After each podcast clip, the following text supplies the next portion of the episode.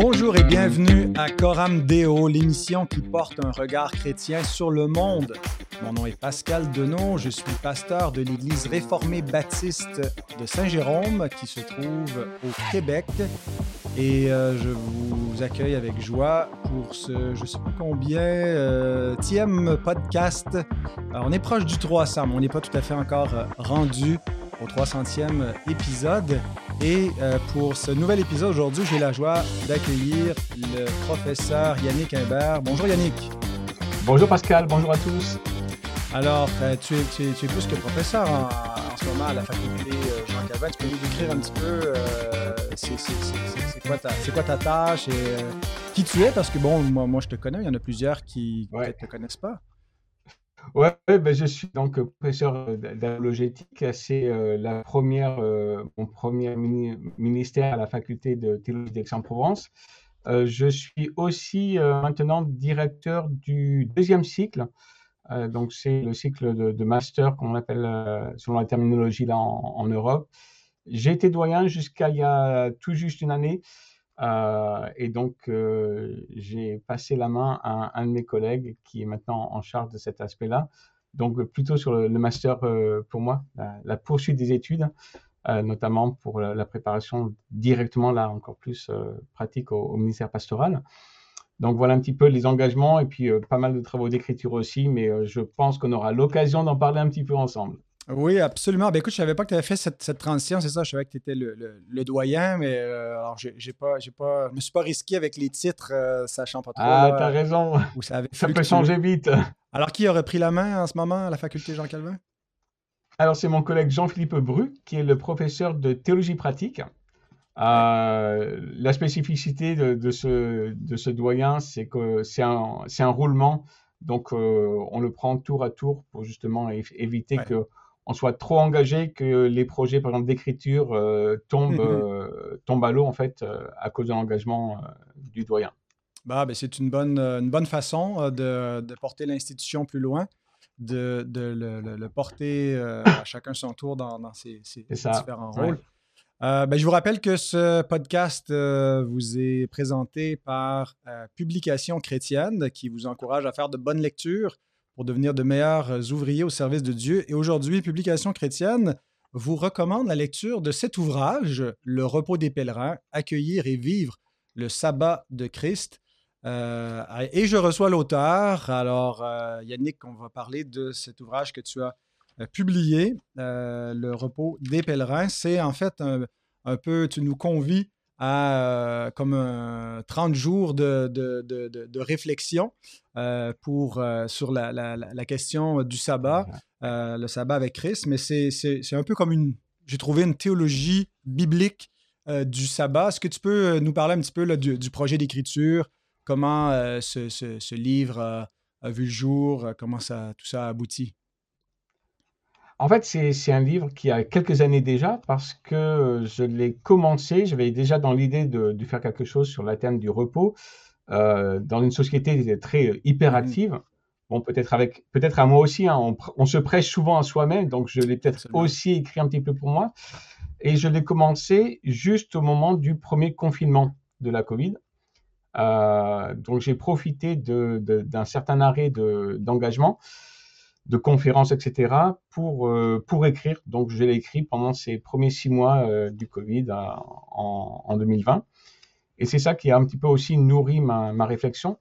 Et tu as tout à fait raison, en fait, Pascal. C'est un petit peu ce que je voulais faire, c'est une, théologie biblique du sabbat sur plusieurs jours, sur 30 jours, pour justement essayer de, de, de s'arrêter ensemble, jour après jour, sur un aspect du sabbat, nous emmenant de, du début, alors de, de la création, jusqu'après toutes les, euh, toutes les annonces, l'aspect euh, eschatologique, dans le regarder vers le royaume à travers euh, ce thème-là du, du, repos de Dieu, qu'on est appelé à vivre aussi ensemble.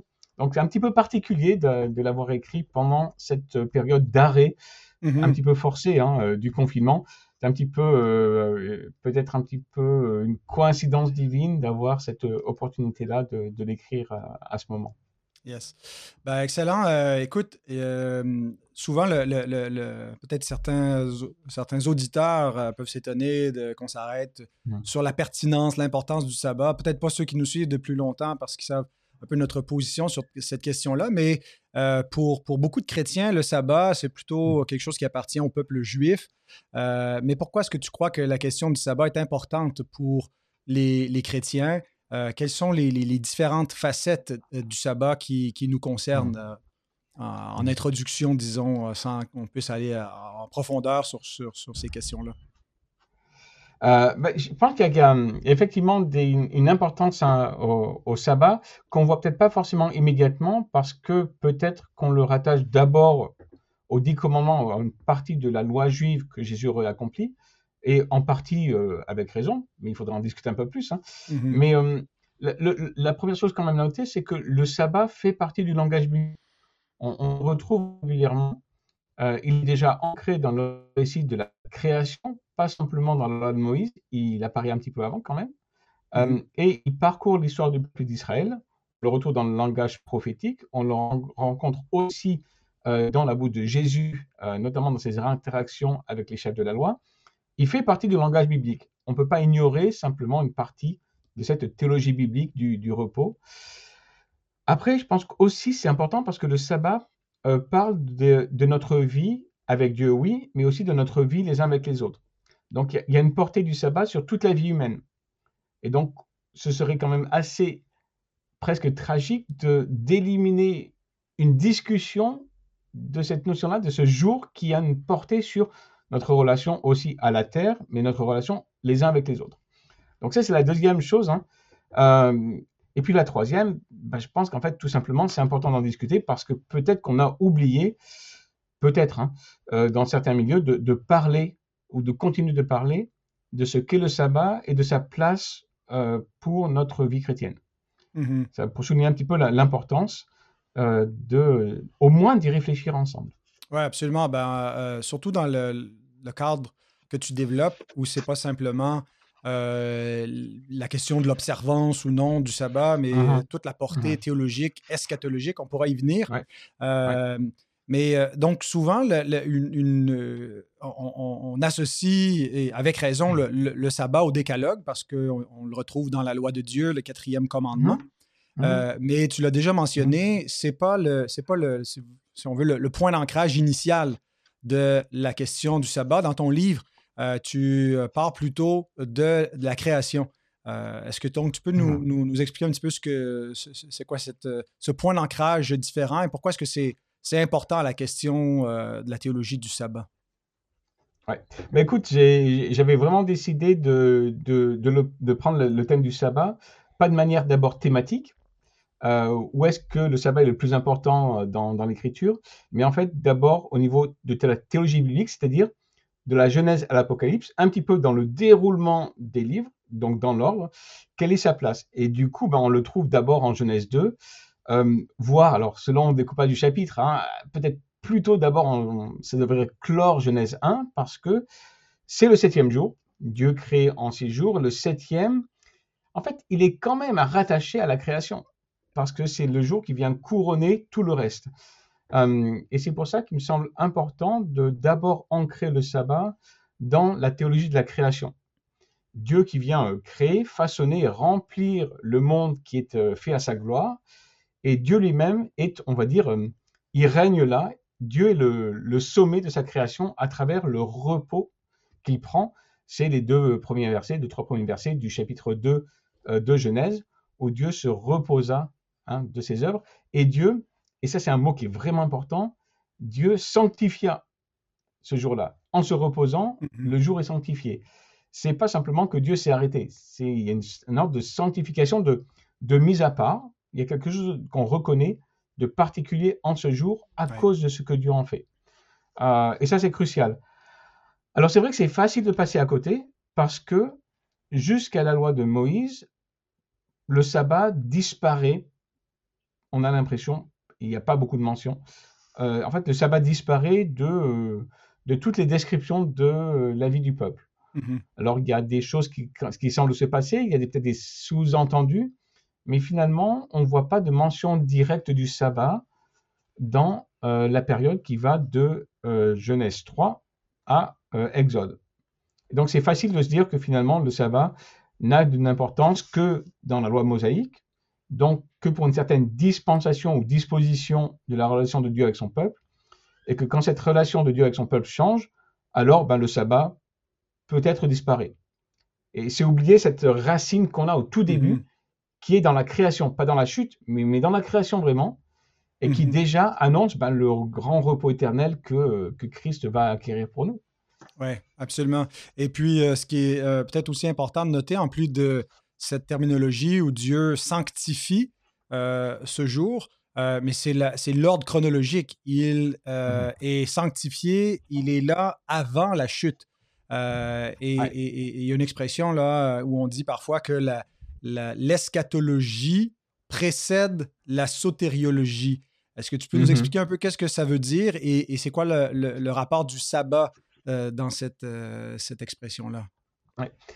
Alors, euh, cette expression, en fait, veut, veut attirer notre attention sur une, peut-être une petite tendance ou peut-être une erreur qu'on pourrait faire, c'est de voir le royaume, donc les jours à venir, la fin du monde, parfois on dit, comme étant simplement la conséquence de ce que Christ fait pour nous.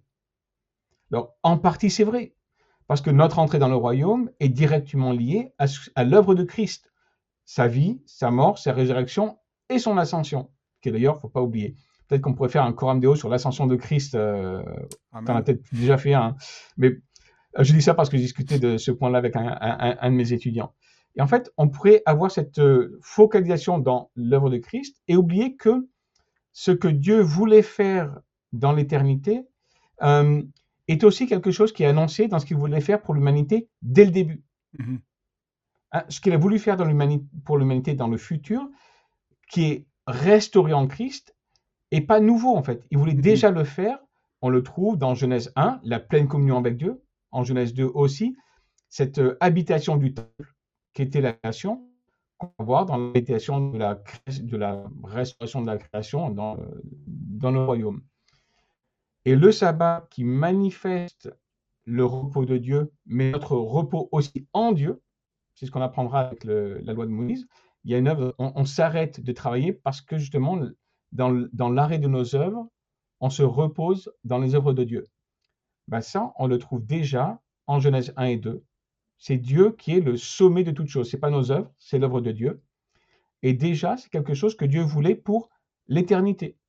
Et on le retrouvera dans la nouvelle création on se reposera entièrement de nos œuvres, non pas qu'on ne fera peut-être rien, mais que l'espérance qu'on a, l'œuvre suprême, ce sera celle que Dieu aura accomplie.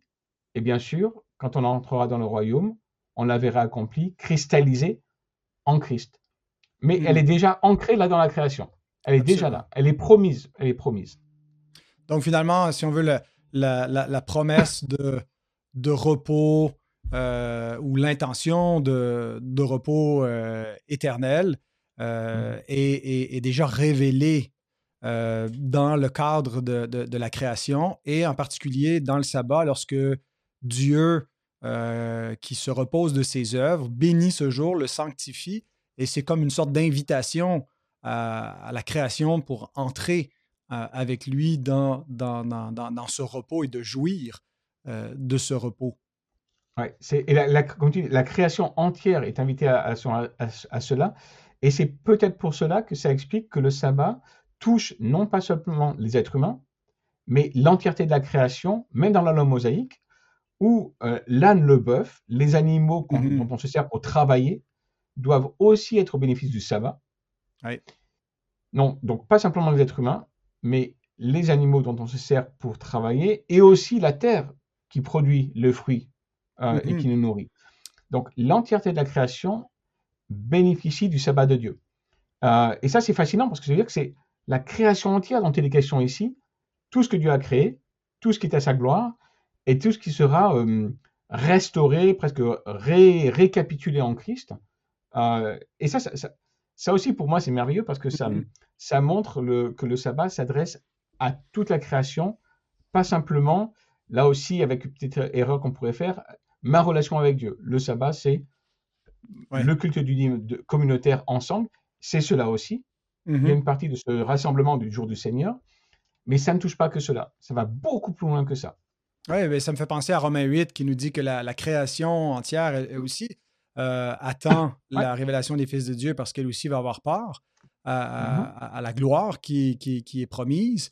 Euh, ça fait penser aussi dans Colossiens, il me semble que c'est Colossiens 1.20, où ça dit que, que, par son sang, il a, tout réconcilié, tant ce qui est sur la terre, sous la terre. Donc, cette, cette, cette, portée euh, cosmologique mmh. de, de, la rédemption. Euh, mais donc, tu évoques que déjà, c'est dans, la, c'est dans la loi de Moïse, cette idée que le, mm-hmm. sabbat n'est pas seulement pour des individus, mais inclut aussi euh, d'autres, d'autres mm-hmm. espèces de la création, euh, rappelant donc cette, portée plus large initiale mm-hmm. dans l'ordonnance créationnelle du sabbat.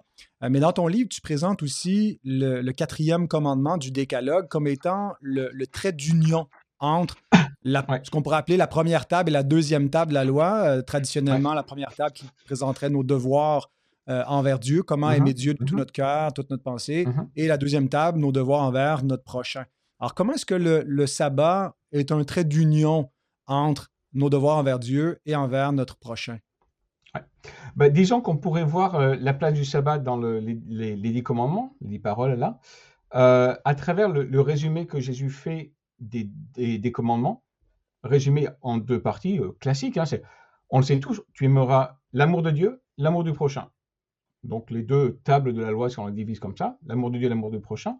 Et le sabbat viendrait euh, unir cela, hein, comme un point, euh, le point pivot entre les deux. pourquoi? Bah, Déjà, la première partie, facile, c'est l'amour de Dieu. On n'aura pas d'autre Dieu que lui, c'est le Dieu de la libération, c'est le Dieu qui par sa bonté vient nous libérer, on n'adorera que lui et on va venir se reposer en lui. Donc dans ce sens-là, le quatrième commandement, c'est aussi l'invitation à pleinement trouver le repos de l'œuvre de nos mains, de notre anxiété, de notre angoisse, mm. le, repos aussi de notre orgueil.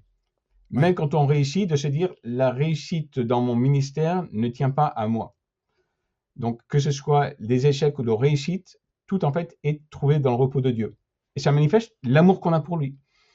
Euh, si je pense que j'arrive à tout par mes propres œuvres, c'est pas l'amour de Dieu, parce que je pense quand même que mes œuvres sont supérieures à lui. C'est n'est mhm. pas une preuve d'amour. Donc, dans ce sens-là, le sabbat est une, le repos est une preuve, en fait, une démonstration de notre amour de Dieu. Mais c'est aussi une démonstration de notre amour pour le prochain, puisque le sabbat va toucher, embrasser notre relation sociale, économique, que ce soit aussi dans la famille, euh, avec l'entièreté de la création, et il y a quand même une dimension privilégiée avec euh, les autres êtres humains. Et donc, l'amour du prochain va être inclus dans le sabbat et très explicitement dans la loi de Moïse, où le serviteur, la servante, qu'il soit, qu'il soit hébreu ou pas. Mm-hmm. Et ça, c'est aussi fondamental, qu'il soit libre ou pas, même esclave, qu'il soit esclave juif ou pas. Tout le monde est inclus dedans. Et donc, c'est une démonstration profonde de l'amour du prochain euh, je crois que Jésus le, démontre lui aussi, il le dit clairement, euh, quand il rappelle aux chefs de la loi euh, qu'ils ne comprennent pas les commandements, mm-hmm. parce que, justement, ils ont transformé le sabbat, qui était une occasion de d'amour du prochain, en quelque chose de légaliste, au point où le sabbat est une, chez eux, est une injustice. il y a quelque chose de, du non-amour du prochain que Jésus reproche euh, notamment euh, la controverse du sabbat dans, dans, dans l'évangile de Matthieu, euh, qu'il reproche au, au, chef de la loi. Ouais, Donc, amour de Dieu du prochain. Ils font de l'homme, ils, ils, font l'homme pour le sabbat et non le, le sabbat pour le, le bien de l'homme. On viendra à la, au maître du sabbat, Jésus et, et, sa place, mais avant, en tant que, si on veut dire, bon, bon apologète, peut-être qui marche dans les, les traces de, John Frame, euh, tu développes un triperspectivalisme. On sait que ça lui est, euh, qu'il est, connu justement pour son triperspectivalisme qu'il applique à, plein de questions, mais c'est n'est pas le même que celui de, John Frame. Euh, les trois perspectives ou les trois dimensions que tu développes dans, l'ouvrage pour bien mm-hmm. comprendre le sabbat et pas négliger aucun un aspect, c'est la dimension typologique, la dimension paradigmatique et la dimension eschatologique. Alors, euh, c'est quoi ces trois dimensions? Peux-tu nous, nous, décrire brièvement l'apport de chacune? Oui. tu as mentionné la triperspective. Alors, c'est vrai que je, je, suis un grand fan de la triperspective mes étudiants trouvent que j'en ai partout. Euh, tu as, mentionné John Frame. Je ne peux qu'en profiter pour euh, glisser le nom de Vern Poitress aussi, euh, qui travaillent tous les deux ensemble hein, et qui est encore plus celui dont, je, m'inspire. Donc, je suis un, grand fan de Vern Poitress. mais pour le coup, la tri-perspective, là, je la prends d'un vétérotestamentaire qui s'appelle Christopher Wright mm-hmm. et qui a écrit alors deux bouquins marquants, hein, pas que cela, mais le livre sur la mission de Dieu qui est un petit peu un livre classique maintenant qu'on utilise beaucoup euh, pour ce thème-là. Et avant, l'éthique de l'Ancien Testament, qui sont tous les deux en français, hein, éditions euh, Excelsis, je crois. Et donc, c'est Christopher Wright qui parle de ces trois dimensions-là, euh, que j'ai utilisé parce que j'ai essayé de voir quelle était la meilleure manière de penser au sabbat dans toutes ces dimensions, Ancien et Nouveau Testament. Et donc, comment en fait comprendre le sabbat dans une autre, dans la Nouvelle Alliance, par rapport à l'Ancienne Alliance aussi. Euh, et donc j'ai pris toutes ces trois perspectives-là, et on va dire que pour les résumer très très brièvement, hein, on ne peut pas s'attarder dessus, euh, euh, l'aspect typologique, c'est de se dire que le repos auquel on est, qui est commandement dans l'ordre de Moïse, c'est en fait un type, un exemple de ce que Christ va accomplir. Le repos, c'est le repos des heures, mais aussi le, sabbat comme annonciation de la délivrance que Dieu va accorder à son peuple. Vraiment libéré du poids de nos œuvres. Ça, c'est l'aspect typologique. Euh, après, il y a le sabbat comme, on va dire, euh, signe de la, de la, perfection du royaume. Hein, donc, c'est une annonce de la perfection du royaume à venir et du, euh, du repos plein et entier de la paix qu'on pourra trouver aussi dans le royaume qui va être accompli pleinement en Christ. Ça, c'est l'aspect eschatologique, c'est le regard porté en avant. Ancré dans la création, mais regard porté en avant pour nous aussi. Mhm. Et, enfin, il y a la troisième dimension qui là interroge notre pratique maintenant quotidienne, qui est la dimension paradigmatique, euh, encore un terme barbare, c'est la manière dont le, sabbat va euh, toucher euh, toutes les domaines de notre vie.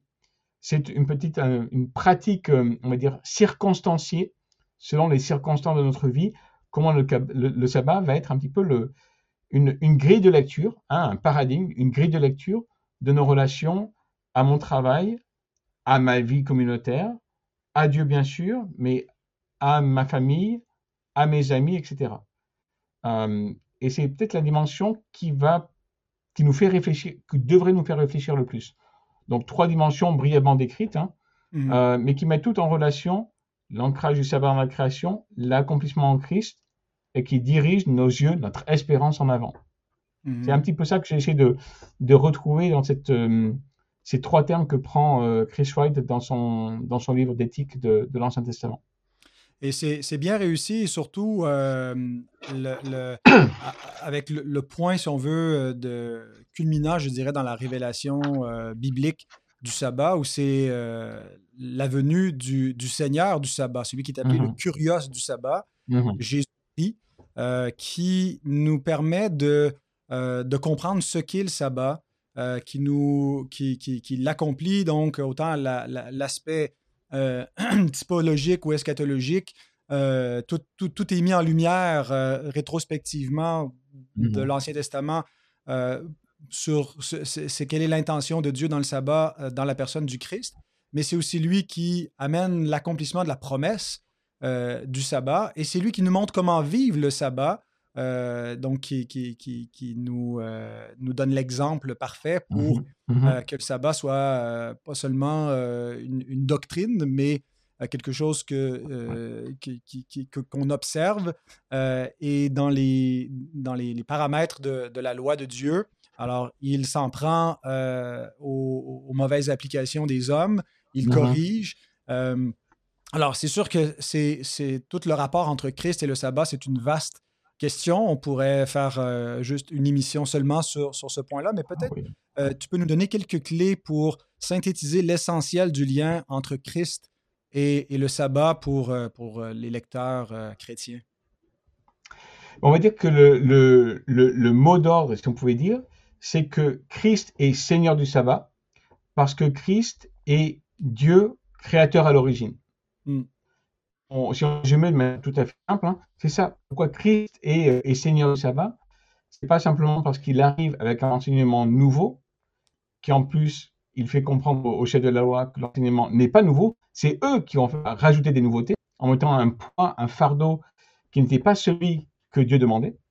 Et en plus, Christ est Seigneur du sabbat parce que, étant Dieu, étant, euh, Calvin dit, euh, médiateur de la création, un Christ médiateur de la rédemption et de la création, Christ étant cela, le Dieu éternel, eh bien, lorsqu'il vient accomplir le sabbat en lui donnant sa pleine, son plein sens, Christ démontre pleinement qu'il est son Seigneur.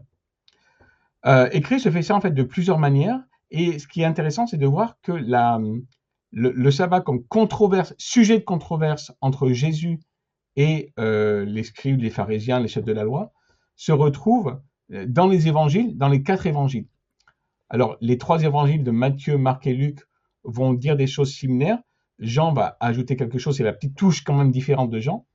Mais chez les quatre évangiles, il me semble que on peut retrouver une thématique qui revient le plus souvent, c'est que euh, avec Christ accomplissant le sabbat, on trouve cependant euh, une réalité euh, nouvelle. Il y, a, du déjà et du pas encore dans le sabbat à partir du moment où Christ vient lui donner son plein sens. Et le plein sens du sabbat révélé en Christ, c'est que à partir de sa venue, que Dieu marche sur terre, le sabbat, c'est Christ lui-même. Hmm. Et, c'est pour ça qu'on est invité à se reposer en Christ. Euh, pas simplement de nos œuvres physiques, mais se reposer en Christ. Euh, c'est pour ça que Christ ne vient pas simplement dire qu'il accomplit le sabbat, mais qu'il est Seigneur du sabbat. Comme le sabbat, en fait, était incarné en lui. Euh, et ça, c'est nouveau. Donc, il y a quelque chose d'une réalité qui était déjà révélée, l'Ancien Testament, mais il y a quelque chose de la nouveauté dans son incarnation. Et ça veut dire que pour nous, ben, il y aura du déjà et du pas encore, euh, que Christ est maître du sabbat, le sabbat a été fait pour l'homme, mais pas l'homme pour le sabbat. Euh, toutes ces controverses-là, en Matthieu, en Marc, en Luc, en Jean, avec des réalités différentes, sont assez, assez fantastiques à étudier, où la manière dont les évangélistes vont prendre cela euh, dépend aussi de, de ce qu'ils essaient d'apporter de, comme éclairage un petit peu nouveau. Ou par exemple, euh, chez Marc, la, controverse autour du sabbat euh, parle de la vie de disciple aussi. C'est intéressant de noter ça. C'est typique de, enfin c'est typique. En tout cas, c'est très spécifique à Marc. Il prend la vie de disciple pour introduire la réalité nouvelle que lui, Jésus, est pour nous. C'est lui notre réalité nouvelle c'est pas une nouvelle pratique d'abord, c'est le Seigneur lui-même. Euh, et ça cristallise en fait toute notre réflexion sur le Seigneur du sabbat. Ça, désamorce un petit peu les questions de légalisme ou pas légalisme, parce mhm. que tout est concentré dans, sa personne. Et à chaque fois dans les évangiles, c'est la personne de Christ qui est attachée au sabbat. Ouais. Ouais, ben, et, donc, euh, ce, ce, Seigneur du sabbat qui dit Venez à moi, vous tous qui êtes fatigués est chargé, je vous donnerai du repos. C'est lui qui, qui, donne le repos. Et, certainement qu'un des, aspects de cette, de cette invitation, c'est l'Évangile, c'est l'accomplissement de la rédemption. Mm-hmm. Euh, et c'est le lien que l'auteur de l'Épître aux Hébreux euh, fait en nous montrant que, que toutes les offres de, repos qui commencent dès la création, hein, il a parlé mm-hmm. quelque part du septième jour, euh, Dieu s'est reposé de ses œuvres. Et puis là, il y a cette attente d'entrer dans le repos de Dieu.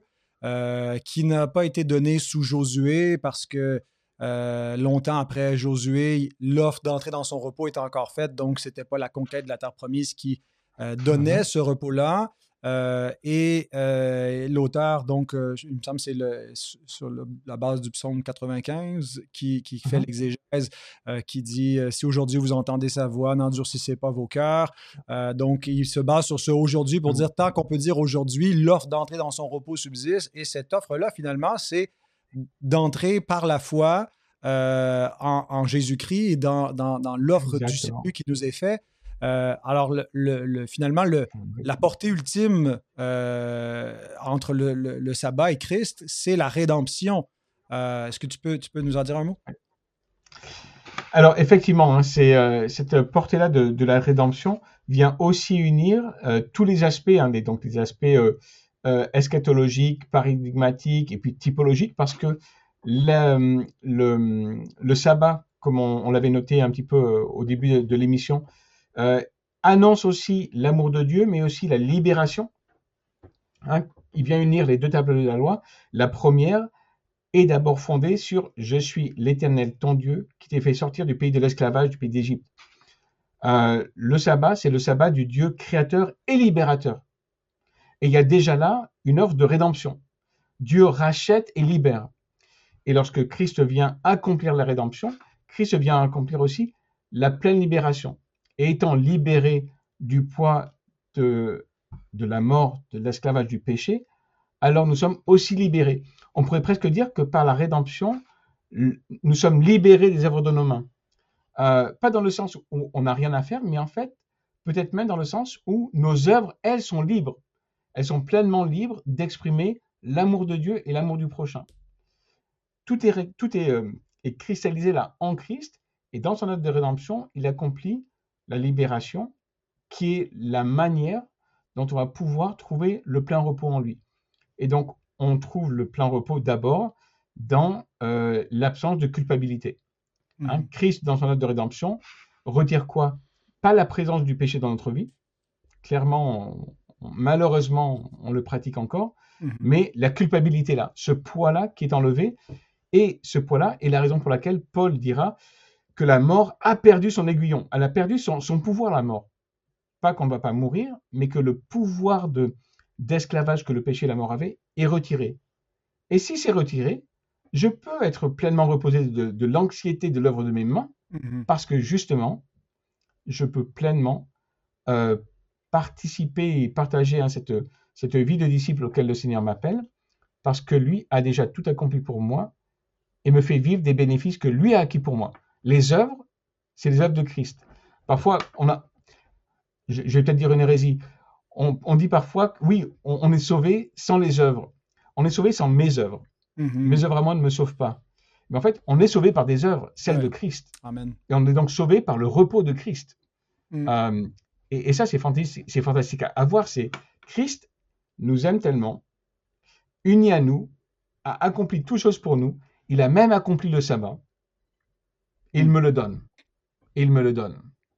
Et, ça, c'est assez merveilleux à, voir dans les évangiles. Je ne sais pas si tu as eu l'occasion euh, dans tes lectures de, consulter le, commentaire de John Owen sur euh, Hébreu, Hébreu 4, et en particulier les versets 9 euh, et 10, quand il est écrit là, celui qui entre dans le repos de Dieu. Je pense que c'est mal traduit en fait par, par second, c'est celui qui entre dans son repos, se repose de ses œuvres comme Dieu s'est reposé des, mmh des siennes propres et il applique le, le, pronom euh, personnel ici à, Jésus. Euh, donc, mhm. c'est Jésus qui a fait ses propres œuvres, qui les a achevées et qui est entré dans le repos qu'il a gagné finalement parce que dans l'Ancienne Alliance, le repos euh, achève la, semaine parce qu'il faut en quelque sorte gagner le repos par, par le travail. C'est un peu le principe de l'Alliance des œuvres. Mais c'est Christ qui mhm. vient faire le travail, c'est lui qui vient accomplir la loi. Euh, et c'est euh, au terme de son travail qu'il entre dans son repos par la résurrection. Euh, et donc, il se repose. Et donc, dans la nouvelle alliance, on, entre dans, le salut finalement par, en commençant avec le repos, dans, dans, le repos de Christ. Et là, il y a un lien à faire avec la question du jour du Seigneur. Euh, et c'est là où d'ailleurs euh, John Owen euh, nous mène. tu as parlé tantôt de continuité, discontinuité, mais une des questions qui se pose à ce, chapitre-là, c'est est-ce qu'il y a une continuité entre ce qu'on appelle le jour du Seigneur et le sabbat, puisque les chrétiens, traditionnellement, et même je dirais depuis les, temps apostoliques, mm-hmm. n'observent plus le, le, sabbat du septième jour, mais observent le mm-hmm. premier jour de la semaine, le jour de la résurrection, qui est même appelé dans le Nouveau Testament jour du Seigneur. Et mhm. euh, euh, est-ce que finalement, c'est il y, a une continuité entre ce jour-là et l'observance du quatrième commandement? C'est une excellente question et c'est une question qui est fascinante, complexe aussi. J'avoue avoir demandé aussi éclairage de mon collègue du Nouveau Testament qui, qui maîtrise aussi le, toutes les exégèses très pointues et fines de, des, textes du Nouveau Testament.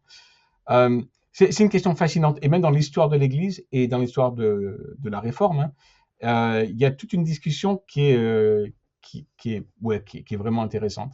alors, je pense qu'il y a une continuité et une discontinuité à la fois.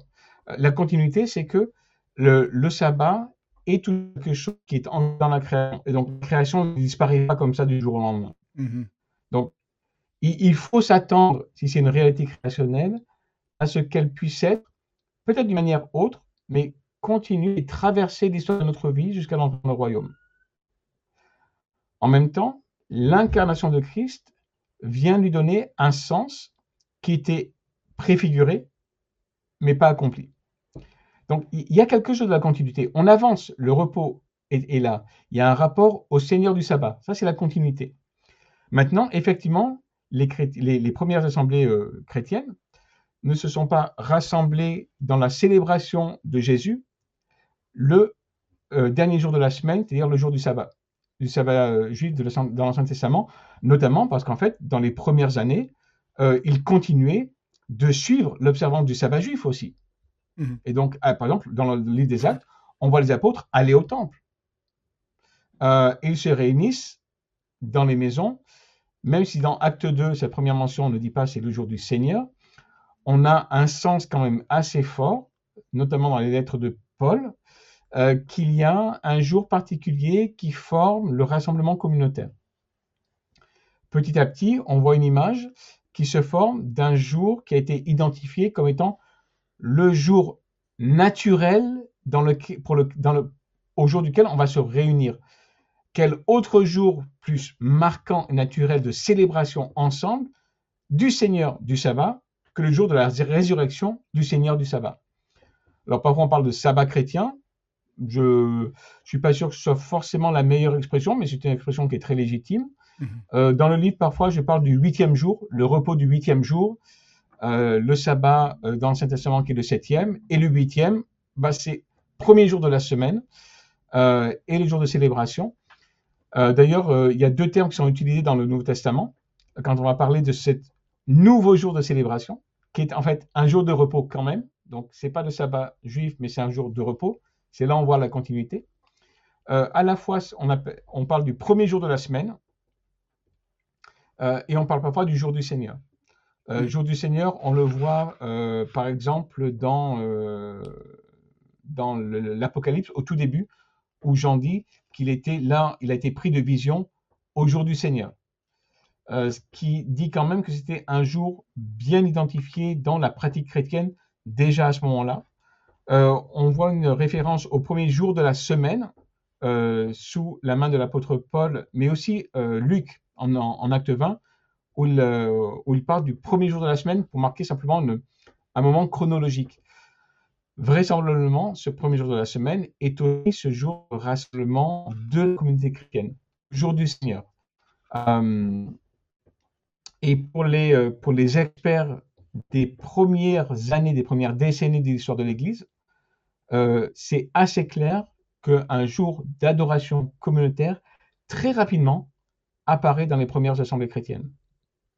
Euh, c'est le jour d'adoration de celui qui est maître du sabbat et qui est ressuscité. Hmm. Ben, euh, moi, je suis, moi, je suis, euh, je suis, je suis convaincu. c'est ma, ma, conviction. je pense qu'il faut observer ce, ce, ce, ce jour-là comme une continuité du sabbat qui, comme tu dis, a un ancrage créationnel et pas seulement dans l'ancienne alliance. Euh, qui a une portée eschatologique, je pense, qui est rendue aussi par cette idée du mhm. sabbat du huitième jour, déjà dans l'Ancien Testament, les, sabbats du huitième jour qui était le premier jour de la semaine, mais aussi le huitième jour, c'est euh, ben, la création à sept jours. Le huitième jour, c'est le jour de la nouvelle création. La nouvelle création commence avec ah. la résurrection de Christ, c'est ce qu'on célèbre. On entre dans son repos euh, et tout ça. Mais bon, il y a des gens qui, quand même, font valoir certaines objections. qui vont citer par exemple Colossiens 2, 6, pardon, 16 et 17, euh, qui dit que personne ne vous juge au sujet du manger ou du boire, ou au sujet d'une fête, d'une nouvelle lune ou des sabbats. C'était l'ombre des choses à venir, mais le corps est en Christ. Un autre texte, c'est euh, Romains, on a un petit peu, je vais le prendre ici. Mhm. Euh, Romains chapitre difficulté avec mon, mon logiciel. Là, il m'empêche de voir. Romains chapitre 14, versets 5 et 6. Donc, tel fait une distinction entre les jours, tel autre, les estime tous égaux, que chacun ait en son esprit une pleine conviction. Celui qui distingue entre les jours agit ainsi pour le Seigneur. celui qui mange, c'est pour le Seigneur qu'il mange, car il rend grâce à Dieu. Celui qui ne mange pas, c'est pour le Seigneur qu'il ne mange pas. Il rend grâce à Dieu. Donc, que, que, ce soit pour les, les, questions des diètes religieuses basées sur les prescriptions de l'Ancienne Alliance ou l'observance de jours particuliers, incluant le sabbat, certains disent-ils, ben, c'est abrogé, ça n'a plus d'importance. Mmh. Donc, ce qu'ils vont dire parfois, c'est que euh, ce qui est important, c'est pas d'observer euh, le dimanche en particulier, mais euh, de prendre une journée, celle qu'on veut, et puis d'observer peut-être un, repos, de le consacrer à Dieu. comment tu réponds à ça? Tu y réponds dans le livre, mais maintenant, peux-tu nous y répondre ici, live? J'y réponds peut-être plus longuement dans le livre. Alors, c'est vrai que je suis... quand j'ai commencé à travailler cette question-là, j'étais un petit peu parce que, bon, en fait, la, la, tradition réformée, et évangélique en plus, hein, euh, pas forcément d'accord sur cette question-là. Euh, voir, alors moi j'ai le, le, réflexe peut-être un petit peu cliché, je me suis dit je vais voir le texte biblique et après je vais voir Calvin. Euh, bah, je me suis tourné vers Calvin, mais j'ai pas été très très convaincu par Calvin, euh, je le dis, qui est en fait une perspective qui, qui est celle à la fois de la liberté chrétienne. Oui, Christ accomplit toutes les choses, et Christ étant l'accomplissement de toutes choses, alors euh, on est libre. Et vu comme ça, oui, je suis d'accord, bien sûr. Euh, d'ailleurs, je pense que dans les deux textes, hein, euh, le terme de juger, notamment en Colossiens, a vraiment un sens fort de d'être écarté de la foi. ne soyons pas écarté de la foi à cause de cela. Et là, mhm. je, pense qu'il y a quand même quelque chose d'important à se dire. Le, le, le, respect de, du sabbat, la, la venue, la participation régulière au culte, euh, quoique importante et à mon sens nécessaire, euh, ne fait pas non plus le salut. Mais on est sur, on est sur les, deux plans. Euh, Calvin, donc lui, veut, favoriser la, liberté chrétienne. Il dit, hein, on, ne vient pas adorer le dimanche par, et là je le cite, on ne le fait pas par religion stricte, comme quelque chose qui serait un petit peu magique.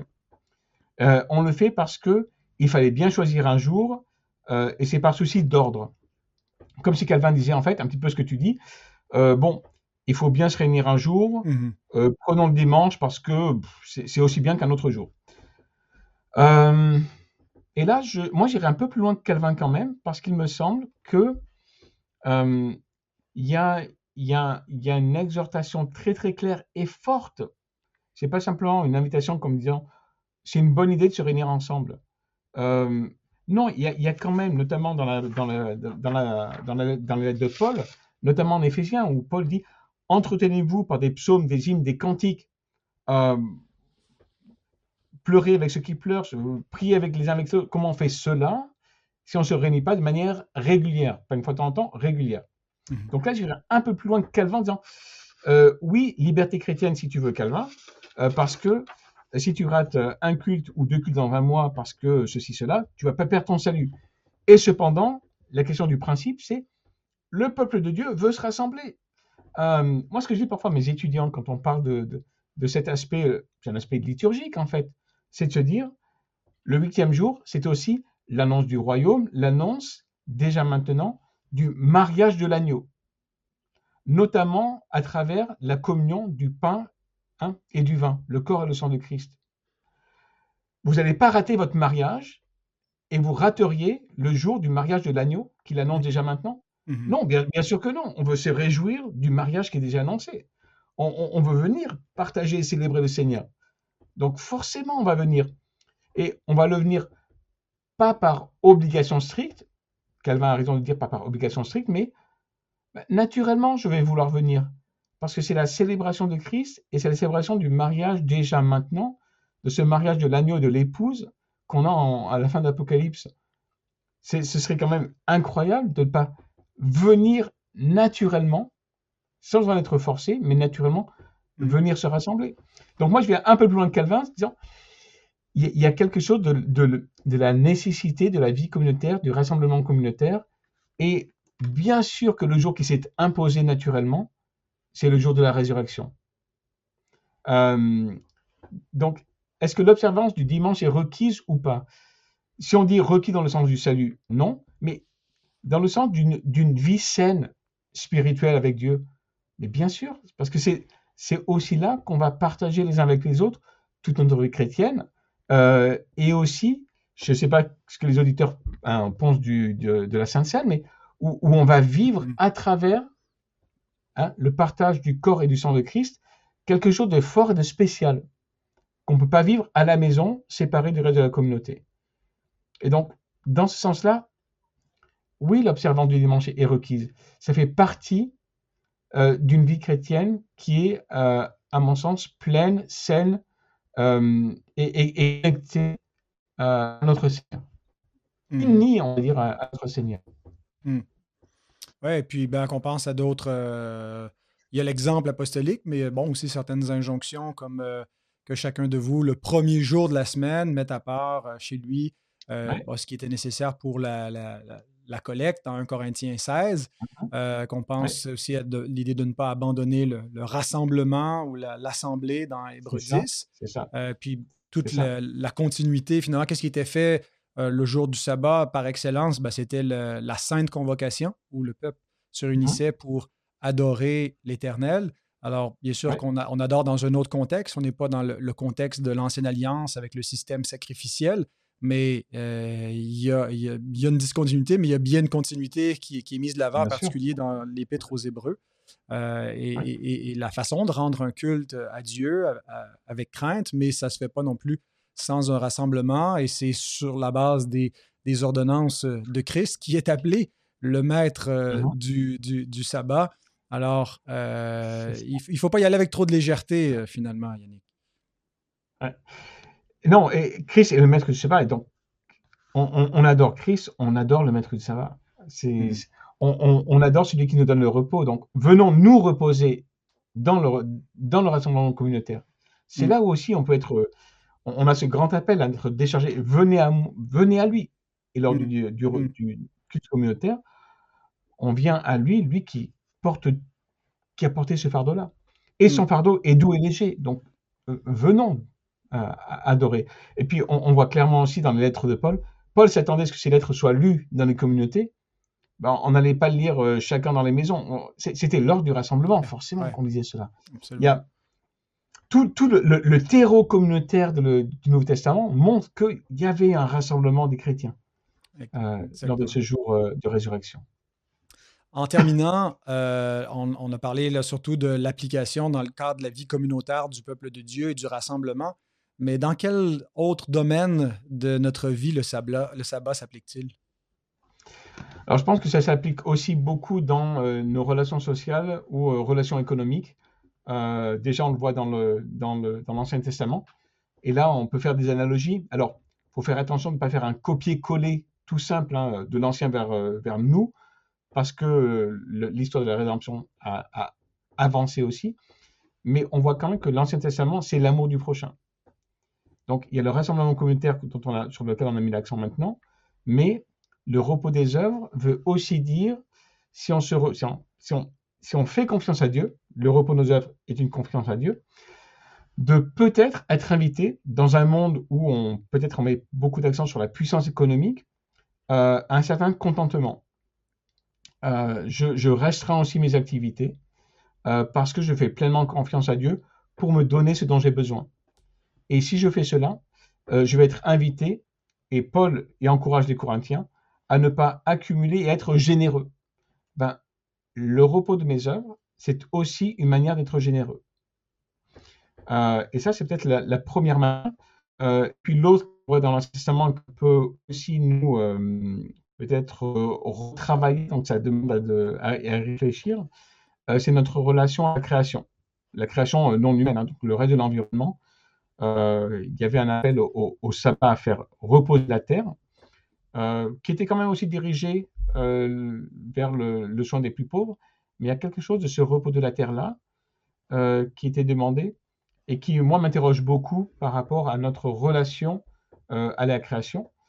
Est-ce que dans notre notre gestion de la création, on reflète aussi qu'on n'est pas dans une course réfrénée à la consommation et qu'on s'appuie aussi sur, avec confiance, sur Dieu lui-même, qui est le Seigneur du sabbat et qui est le Seigneur de la création?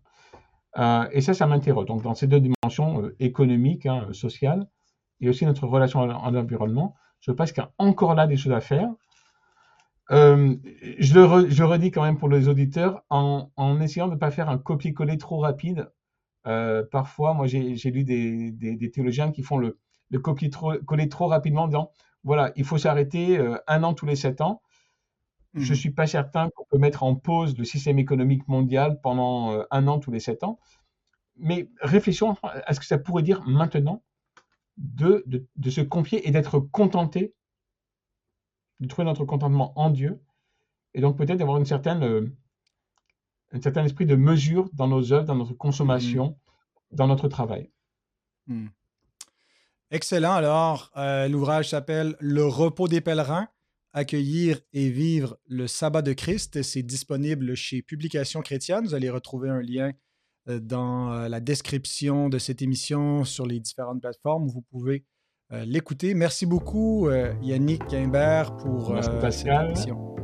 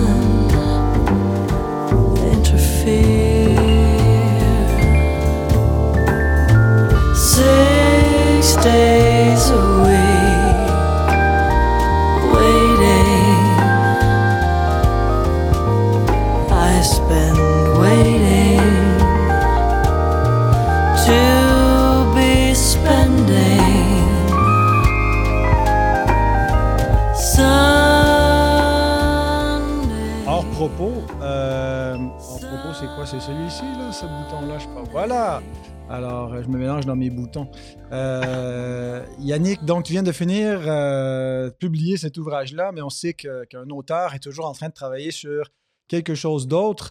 Alors, euh, sur quoi est-ce que tu travailles en ce moment? Alors, je travaille sur deux ou trois gros projets.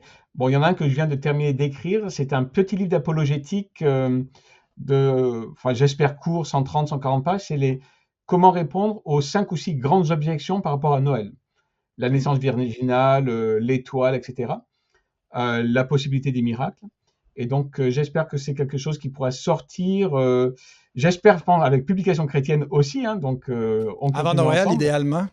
Avant Noël, alors voilà, on est en discussion pour essayer de, caser ça, sortie novembre, j'espère. Et puis en dehors de ça, j'essaie de travailler aussi un thème plutôt sur, le, sur la théologie de la beauté euh, est-ce qu'il y a un argument, dans, une raison, une manifestation de l'existence de Dieu euh, à travers une théologie biblique de la beauté? Euh, Donc ça, c'est mon prochain, mon prochain travail là. Ça m'interroge beaucoup moi en tant qu'apologète. On, parle beaucoup de la, on, démontre en parole, c'est certain, il faut faire cela. Et en même temps, qu'est-ce que qu'est-ce que l'esthétique ou la beauté a, peut avoir à dire de nous et de Dieu?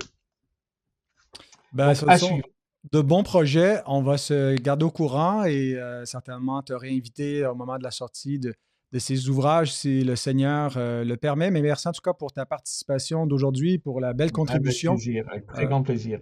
Excellent. Et puis je vous le recommande vraiment à tout le, peuple de Dieu. théologie biblique du sabbat en français, il n'y en a pas une tonne.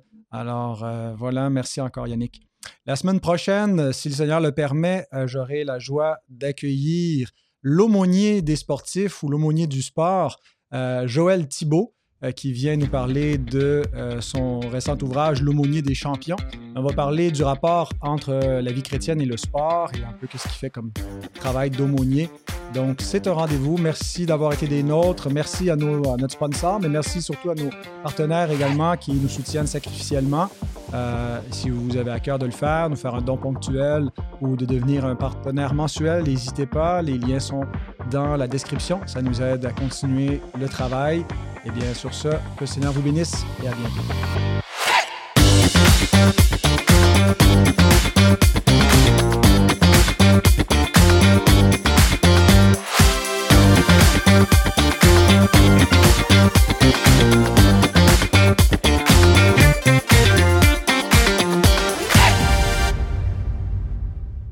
J'aime bien l'arrière-fond là. Ouais, euh, c'est pas mal, hein, avec, euh, avec Luther, là, pour, euh, pour nous rappeler qu'il y a des moments où il faut, faut se, tenir, se tenir bien droit. À Luther, on a, on a Jean. Oui, c'est Jean. Hein? Oui, c'est ça, Jean Calvin, puis Spurgeon. Spurgeon, il, il lui manque le cigare quand même. Ouais, ben écoute, on, on, est suivi par toutes sortes de gens, donc on veut pas être en scandale, euh, ni aux Juifs, ni aux Grecs. t'as raison, t'as raison. Euh, non, c'est chouette, c'est chouette. Euh, ça va à peu près bon. Moi, j'accuse un petit peu la fatigue, pas mal de choses à faire en ce moment, mais comme tout le monde, je pense, si on faisait le point.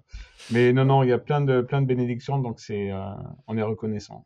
C'est les, les, les, deux portions, là, le, le début de l'automne puis l'arrivée du printemps, on dirait qu'ils sont les, les moments les plus euh, intenses là, dans, le, dans le ministère. Heureusement, ah il y a des, accalmies euh, entre les deux. Ah ouais, c'est clair. Moi, j'espère que l'accalmie va commencer mi-avril. J'ai peut-être un petit peu moins de. Je dis toujours ça et en fait, c'est toujours euh, à fond. Mais à chaque fois, je dis Ah, ah je dis à ma femme, là, ça va commencer à être, plus calme. et en fait, elle me regarde, tu sais, avec un, c'est jamais très très calme, mais bon. Oui, c'est ça. la mienne me, fait le même regard. voilà, voilà. Mais tu sais, il faut, faut quand même euh, s'illusionner un peu en se disant ça va, ça s'en vient le calme parce que si, sinon on, déprimerait complètement. C'est ça. Moi, ça motive, tu sais, en me disant non, mais c'est calme maintenant. peut-être, peut-être, peut-être, peut-être.